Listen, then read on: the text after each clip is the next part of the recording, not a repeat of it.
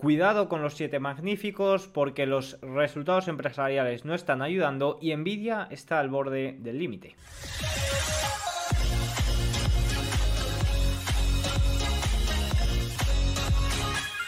Muy buenas a todos y bienvenidos un día más al canal. Hoy es jueves 26 de octubre de 2023 y en este momento es más tarde, son las 23.46 hora española, 17.46 horario ET. Ya saben que es un poco más tarde debido a que he estado en el evento anual de Serenity Markets. Encantado de saludar a los que os habéis pasado por allí. Me ha hecho bastante ilusión que algunos eh, me hayáis agradecido por estos vídeos y también por el substack eh, que hago. Así que bueno, en el día de hoy eh, tenemos muchos puntos que comentar. He estado evidentemente mirando el mercado de forma salteada, en ningún momento le he perdido ojo porque sí que es cierto que el SP500 se aleja de la media de 200 sesiones y se aleja o pierde ya de una forma algo más consolidada los 4200.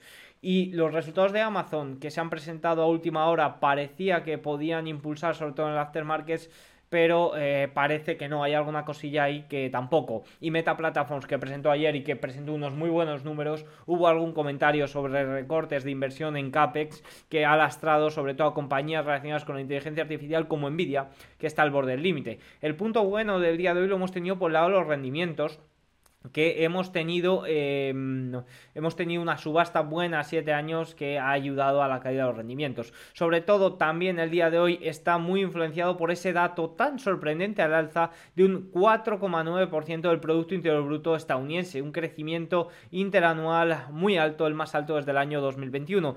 Y ahí em, un buen dato, un fuerte dato de crecimiento económico no es bueno porque ya saben que en eh, periodos inflacionistas esto puede significar segunda ola de inflación, significa tipos altos por más tiempo y eso no termina de beneficiar al mercado, pero ha habido alguna cosilla, eh, algún dato sobre inflación que confirmaremos mañana con el PCE que sí que ha eh, beneficiado. Así que nada, dicho esto vamos a ir punto por punto que hay mucho de lo que hablar.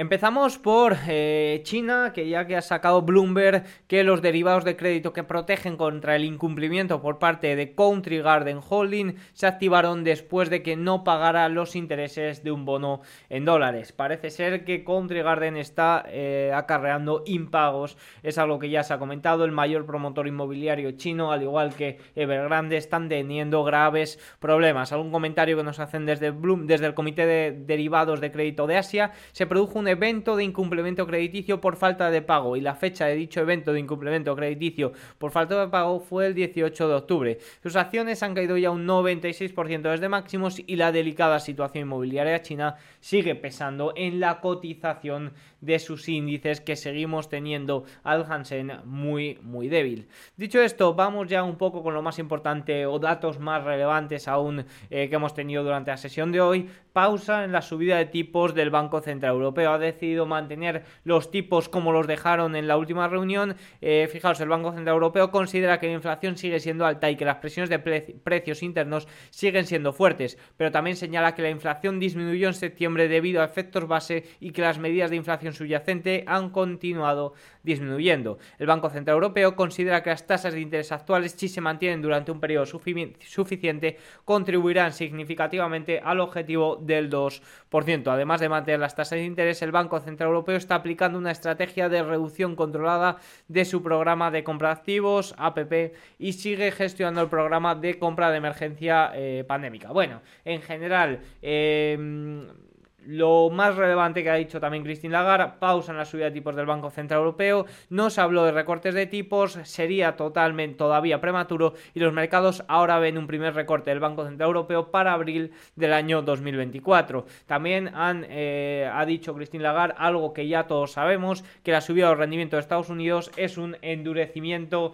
eh, externo, eh, la subida, el aumento de los rendimientos evidentemente afecta al índice de condiciones endurece el crédito al índice de condiciones financieras y eso evidentemente eh, eh, sustituye efectos que pueda tener la subida de tipos. Quería hacer un, inciso, perdónenme si se me va algún dato, la verdad que estoy cansado, ha sido un día bastante largo, así que eh, no lo tengan muy en cuenta y perdonen si algún dato se va saltando, que aquí sí que he notado que, que se me iba un poco algún dato. Más cosillas, puntos importantes del día de hoy, evidentemente, además de la pausa de subidas de tipo del Banco Central Europeo que estaba totalmente descontada, hemos tenido el dato de Producto Interior Bruto estadounidense con un crecimiento eh, de un 4,9%. Sí que es cierto que no es muy sorprendente porque se veía, es decir, las casas de análisis ya venían pronosticando y no sé si recuerdan porque estamos hablando de este crecimiento del 4,9% del tercer trimestre. No sé si recuerdan finales de julio, principios de agosto del año 2023,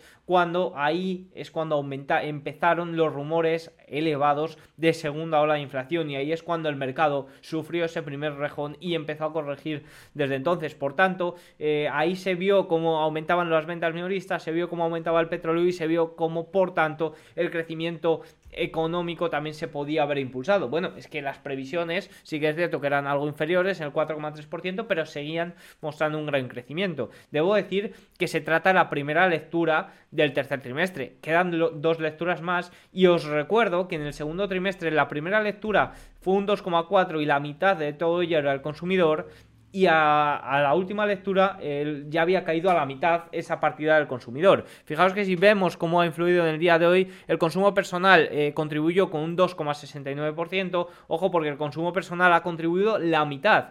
Eh, fijaros que en la última, en el segundo trimestre, este dato de consumo personal, según iban pasando las revisiones, iba yéndose a la baja, ¿eh? Cuidadito con eso. Eh, un aumento del 0,55% desde el trimestre anterior. La inversión fija vio su contribución disminuir a un 0,15% desde el 0,9%, cambio de inventarios privados añadió un 1,32% a la hora del PIB frente al 0% del segundo trimestre. Esto ha sido la partida que más ha impulsado. Exportaciones netas se equilibraron restando solo un 0,07% a la cifra total, una modesta reducción desde el aumento del 0,04% del mes pasado. El consumo del gobierno fue el último contribuyente y aportó un 0,79%, un aumento desde el 0 0,57% del trimestre pasado. Bloomberg señala que los servicios fueron el componente más grande del gasto del consumidor, contribuyendo un 1,62 puntos porcentuales al crecimiento del 4,9%. Y ojito a cómo explica la razón de este crecimiento de los servicios. Esto es lo más sólido desde el tercer trimestre de 2021, cuando la temática era el gasto de venganza, es decir, el gasto por los cierres de COVID que ha habido. Eh, en esta ocasión, el efecto concierto de Taylor Swift así como las películas de Barbie y Oppenheimer, desempeñaron un gran papel en la venta en estos servicios que sin duda ha sido una de las grandes patas. Sin duda, el comentario más relevante es eh, en los precios y que incluso se ha, beneficiado al mercado en el corto plazo. El dato de Producto Interior Bruto del tercer trimestre iba a ser elevado. Todas las previsiones apuntaban hacia ello y en agosto los datos intermensuales de ventas minoristas empezaron a repuntar, lo que he comentado antes, a la vez que aumentaban los temores de segunda ola de inflación. Sin embargo, en el informe se vio una relajación de los precios que esto sí que es muy positivo. El índice de precios subió un 3,5% superando las expectativas del 2,7%, pero el PCE central, excluyendo alimentos y energía, aumentó un 2,4%, una disminución significativa con respecto al 3,7% en el segundo trimestre y por debajo del 2,5% esperado. Eh, ¿Algún comentario sobre esto? Estos son muy buenas noticias. Al final, eh, un fuerte dato de, de PIB es evidentemente malo para el mercado en estos momentos porque por temores a tipos altos por, más tiempo, pero que haya esta caída en los precios sí que es cierto que aumenta las probabilidades de eh, aterrizaje suave, de soft landing. ¿Va a haber aterrizaje suave? No va a haber, no lo sé. Yo la verdad que lo veo complicado, sobre todo por la situación global macro que, eh, en la que se encuentra Estados Unidos. Es decir, esta aceleración no sorprende porque vimos las ventas minoristas aumentar en el tercer trimestre, pero sigue siendo eh, muy débil y sobre todo el cuarto trimestre eh, vamos a ver cómo evolucionan las ventas minoristas, que el primer dato del cuarto trimestre sí que ha sido positivo, pero está la cosa muy sobrecalentada también a nivel de inteligencia artificial en los siete magníficos y yo lo que pienso es que por algún lado debe de salir. Siempre comento lo mismo, fíjese en el balance de la Reserva Federal, en cómo ha aumentado desde el año 2008, en cómo ha ido ligado al S&P 500 y en cómo a cada problema tiene una solución que es muy sencillita, que es imprimir billetes. Entonces yo creo que el gran problema está ahí y en algún momento eso debe suceder. En estos momentos no hay recesión simplemente porque no quieren que haya eh, recesión, porque a la mínima, al mínimo problema, eh, le dan una solución que en este caso la solución es imprimir billetes. Y si no, que si no echemos un vistazo a marzo, ¿cómo estaría la situación si los bancos regionales no hubieran sido rescatados por el sistema de, por el servicio de financiación de emergencia de Reserva Federal y eh, se viera ampliado durante un año hasta marzo. ¿Qué va a suceder en marzo con estos bancos regionales? Ya no es qué va a suceder en marzo con estos bancos regionales, qué va a suceder con los clientes de estos bancos regionales. Ahí está un poco el problema y un claro ejemplo de cómo la Reserva Federal está actuando de paracaídas, está actuando de paraguas para recoger un poco todas las migajas que está sucediendo, al igual que el aumento del gasto fiscal, está ayudando, está sirviendo de eh, soporte para todo lo que eh, viene ocurriendo. Pero sin duda, esto es una muy buena noticia y que ha celebrado, aunque un poco, el mercado. Eh, evidentemente, también se ha visto lastrado por todos los comentarios geopolíticos. Un comentario de mesa de trading de UBS sobre el dato de Producto Interior Bruto que me ha parecido relevante. El, PIB de Estados Unidos en el tercer trimestre supera las previsiones. Este es el mayor crecimiento desde el cuarto trimestre, ok. En cuanto a los precios del gasto consumidor, vale, esto es un poco lo mismo. A pesar de la sorpresa positiva del PIB, la atención del mercado se centró en el PC. Bueno, es un poco lo que ya he comentado. Esto debería eliminarlo para el informe. Más comentarios relevantes sobre el dato. Bloomberg dice: las cifras de hoy subrayan la creciente desconexión entre la economía fuerte y el sentimiento de los votantes. Las encuestas de opinión sugieren que los votantes no están dando crédito a la administración Biden por la expansión de la economía y en su lugar se centra en cuestiones relacionadas con el coste de vida. Eh, a esto comenta, tal vez los consumidores se dan cuenta de que el BLS contando los tres trabajos separados que necesitan para llegar a fin de mes, no es del todo una economía fuerte. Ceroex lo que contesta un poco a esto de Bloomberg es que eh, al final eh, es curioso como un crecimiento económico tan fuerte no va acompañado de alegría o de apoyo en las encuestas para la actual presidencia estadounidense. Y, Cerox nos comenta que quizás se mantienen o pueden ir a ver esa película Oppenheimer, esa película de Barbie, esa eh, que era el otro, el concierto de Taylor Swift, pero teniendo tres trabajos para ello, porque ya estamos viendo cómo están de manipulados eh, los datos de empleo y cómo se necesita más empleo de lo que realmente nos cuentan y el empleo se está enfriando de verdad. Habrá que ver, habrá que monitorizar eh, próximas eh, revisiones, ya saben que esto es un poco así, pero sin duda el dato ha sido muy bueno al alza y sobre todo me quedo con esos datos de, precios. Más comentarios de paro semanal, el número de estadounidenses que solicitaron prestaciones por desempleo aumentó en 10.000 hasta 210.000 en la semana finalizada el 21 de octubre por encima de las expectativas del mercado de 208.000. Las solicitudes de subsidio continuo aumentaron hasta 1.790.000, la más alta desde mediados de mayo y muy por encima de las expectativas. Ojito que empieza a calentarse el dato de paro semanal. Ya comentábamos que tras acabar la buena fase estacional, ahora es cuando repuntaba de nuevo el eh, paro semanal. Fíjense el último trimestre del año pasado cómo aumentaba. Así que mucho eh, cuidadito que esto puede ser relevante. Vamos sin duda al punto más importante del día de hoy y es esa caída o esa posible caída de Nvidia y lo que tiene abierto. Porque Nvidia tiene, yo no soy muy chartista, pero tiene un hombro cabeza hombro, la verdad que bastante, bastante claro. Fijaros lo que comento, no me fijo mucho el chartismo, pero la verdad que Nvidia parece estar formando un hombro cabeza hombro que puede iniciar una corrección mayor. Mencionar también que tiene un gap abierto desde la presentación de resultados del primer trimestre. Nos vamos al gráfico de Nvidia y fijaros como en el día de hoy ha caído un 3,48%, pierde el importante nivel de los 409 y fijaros cómo tiene un hombro cabeza a hombro y un gap abierto que llegaría hasta los 319, que es un gap de los resultados del primer trimestre. Algunos comentarios respecto a ello. En los últimos resultados, pese al crecimiento de más de un 101% interanual, desde la mesa de trading de Goldman, esto lo he comentado en numerosas ocasiones, no hubo o apenas hubo actividad sobre el valor, alegando que ya estaban posicionados. Eh, pregunta, ¿el rango lateral en el que se encuentra desde junio ha sido una toma de beneficios para estos grandes inversores ya posicionados? Pues ojito, porque si abrimos el volumen profile en TradingView, vemos como realmente ha habido mucha actividad en Nvidia en estos niveles. Ojito, porque pueden ser, no tienen por qué ser siempre entradas. Más cosillas, Meta recortó ayer su guía de CAPEX, esto lo he comentado en la introducción, que ahora espera que esté en el rango de 27-29 mil millones de dólares, actualizadas de la estimación anterior de 27 mil 30 mil millones de dólares, lo que significa menos gastos en chips de inteligencia artificial, algo que lastró en Aftermarkets ayer a Nvidia y a Arista. Significa esto menor demanda de inteligencia artificial y esto ha lastrado no solo a Nvidia, sino también a Microsoft y también a otras compañías relacionadas en el día de hoy. ¿Por qué? Porque aumenta los rumores de que quizás la demanda de inteligencia se está agotando. Y es que también algo que me he fijado hoy, eh, buscando y rebuscando por qué la caída de, Meta, eh, leía, he leído a más de un analista que decía que todas las conference call o la mayoría de conference call se están centrando mucho en la inteligencia artificial y ya no vale solo invertir en inteligencia artificial, sino que ya están pidiendo eh, resultados de inteligencia artificial. En Google vimos como muchas preguntas estuvieron centradas en inteligencia artificial, se vieron dudas y, y, hay que reconocer que Microsoft está un paso por delante de eh, Google a nivel de inteligencia artificial. Por tanto, quizás eh, eso pueda estar afectando. Y es que, a ver, si no nos hemos visto sorprendidos por el auge de los siete magníficos, un poco al aire o impulsados por ese boom de, la inteligencia artificial, no debería sorprendernos ahora cuando eh, corrijan que sí, que la inteligencia artificial está ahí, que sí, que es una realidad mucho mayor que lo fue de lo que podía serlo el metaverso, de lo que podían ser los NFTs, ok, pero quizás el mercado lo ha sobrevalorado en eh, bastante.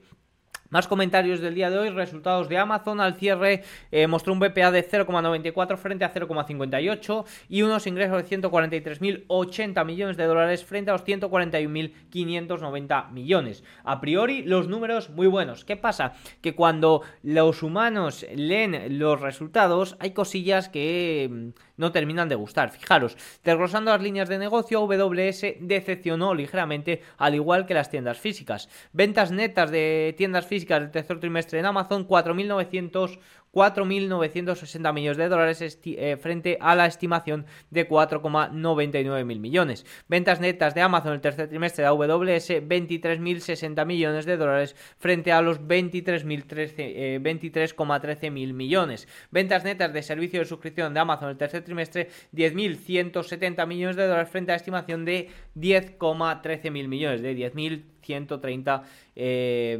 millones. Por tanto, vemos sobre todo la AWS, ya hemos visto como Google fue castigada, entre otras cosas, ya he comentado la inteligencia artificial por el cloud, que falló en el cloud, que, es muy importante el cloud, y vemos como a, AWS también lo están castigando. A Amazon él está castigando también por AWS. Los ingresos operativos de AWS mejoraron a 7.000 millones de dólares, el nivel más alto de la historia, y el margen de AWS aumentó eh, al 30 25%, el más alto en dos años en comparación con los ingresos operativos de 5.400 eh, millones de dólares en el tercer trimestre de 2022. Sin embargo, el crecimiento de las ventas en AWS en moneda constante se mantuvo en un mínimo histórico del 12%. Quizás esto está lastrando a Amazon que ha llegado a subir más de un 5% o casi un 5% en aftermarkets y que en estos momentos se encuentra, mira, eh, se encontraba prácticamente plana en su, en su momento y ahora eh, de nuevo sigue superando el 3% al alza. Por lo tanto, eh, mucho movimiento, mucha volatilidad en eh, aftermarkets. Dicho esto, vamos con los gráficos más importantes del día.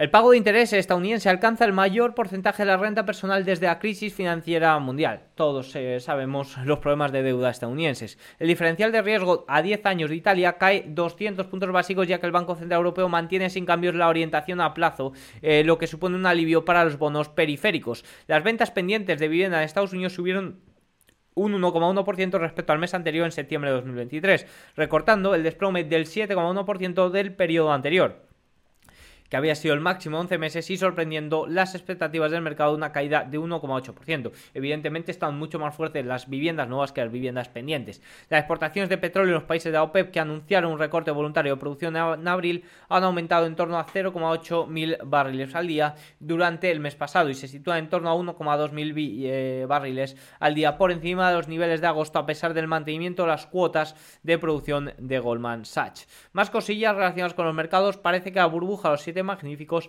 está perdiendo algo de aire. Bueno, esto ya lo he comentado ahí con Nvidia, pero este comentario de Holder, que nunca sé pronunciar su nombre, de un analista que me gusta mucho seguir eh, alemán, eh, bueno, pues al final la situación de los siete magníficos sí que es cierto que puede estar cerca de una corrección. ¿Qué pasa? Que yo también soy firme defensor de que pueda haber un rebote o de que podemos estar cerca de un rebote. Evidentemente los resultados no están ayudando, el S&P 500 está perdiendo niveles importantes, el nivel más importante por supuesto sería los 4050, ahí hay mucho nivel CTA, esto es, una esto es un soporte muy muy importante.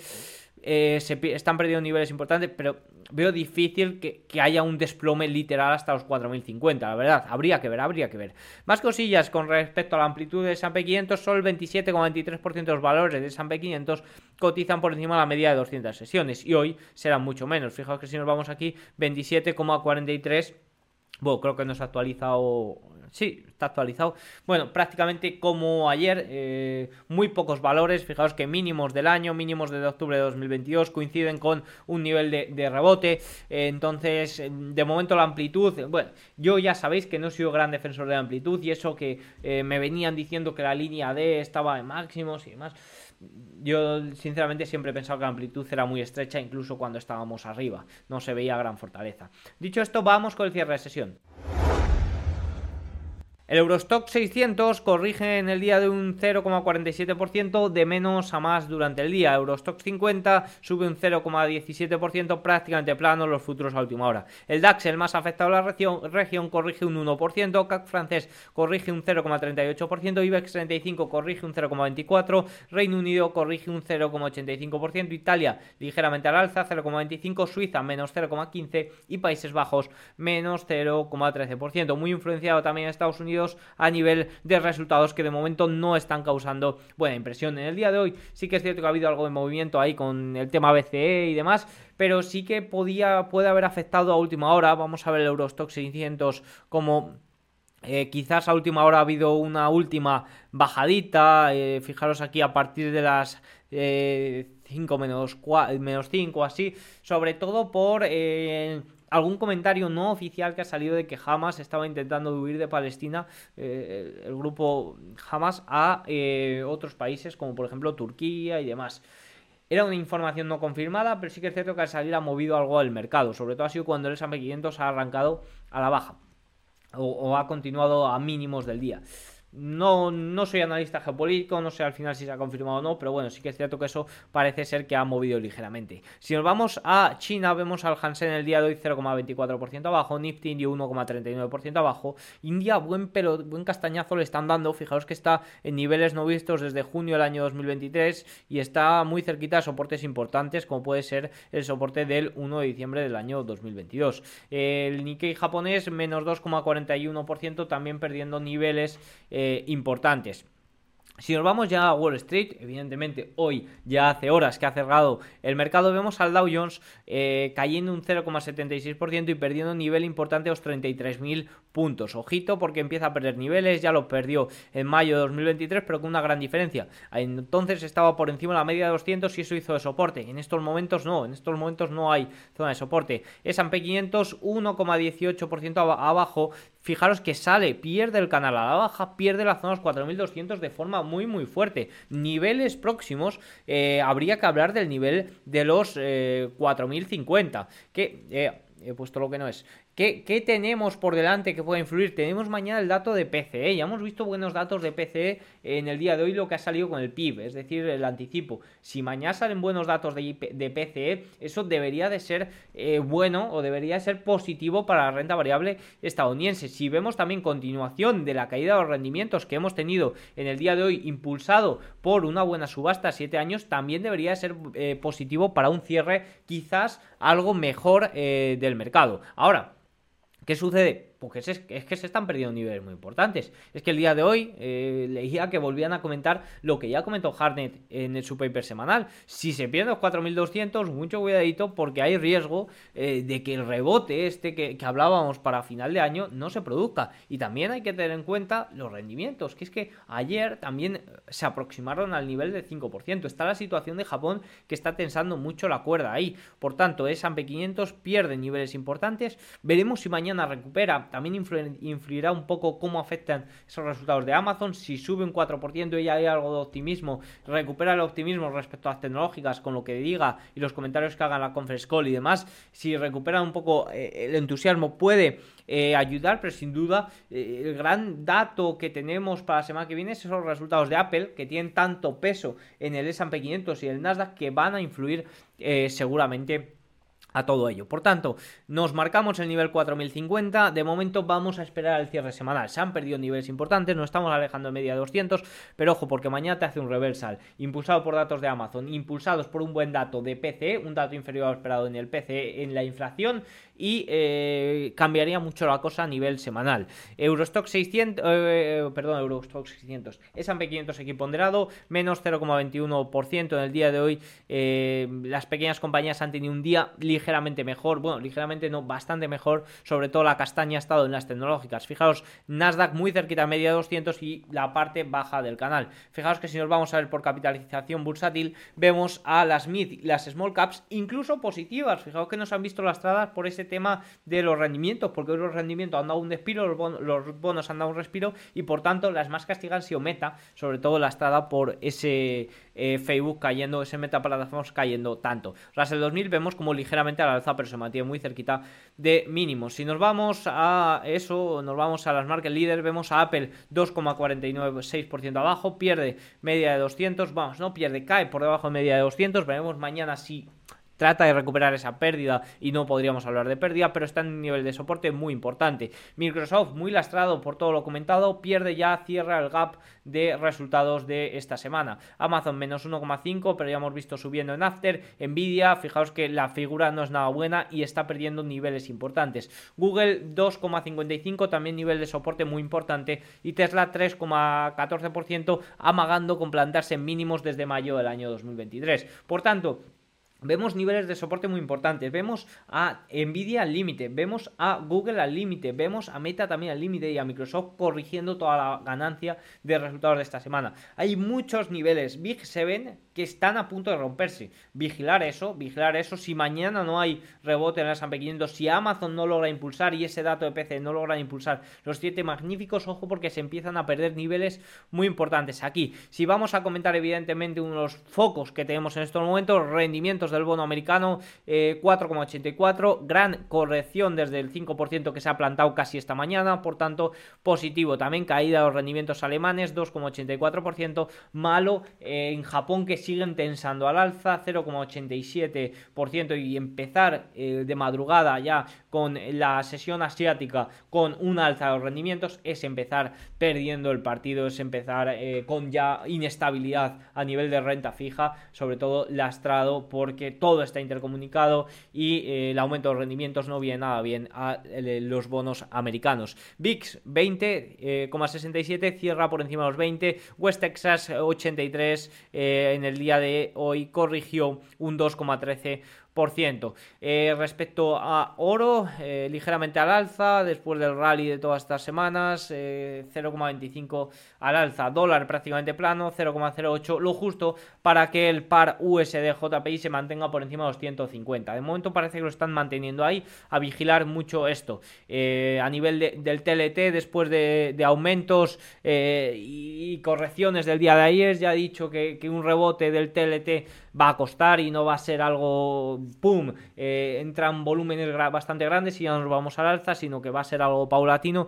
De momento, con que gane la media exponencial de 21 sesiones, sería ya un punto importante. Ya saben que el punto más importante está en los 91-92, que también lo comenta VS en sus informes. Dicho esto, nos vamos ya con lo último para mañana, sobre todo datos de PC subyacente intermensual. Hemos tenido la previa hoy que ha sido buena y luego algún resultadillo mañana y expectativas del consumidor que también seguro que afecta de la Universidad de Michigan. Pero sobre todo eso, eh, mañana datos muy importantes de inflación, tanto PCE como expectativas de inflación de la Universidad de Michigan. Vamos a ver si eso y el alza de Amazon pueden eh, cerrar la semana con un mejor tono. Así que nada, muchas gracias por estar ahí, encantado de conoceros, como os he dicho antes, alguno. Me hace bastante ilusión los vídeos, sobre todo porque he empezado hace poco y me gusta que, gusten, la verdad, cualquier sugerencia. Eh, le agradezco muchísimo, así que nada, tiento los datos, eh, si os ha gustado el vídeo, un like, un comentario y nos vemos mañana. Chao.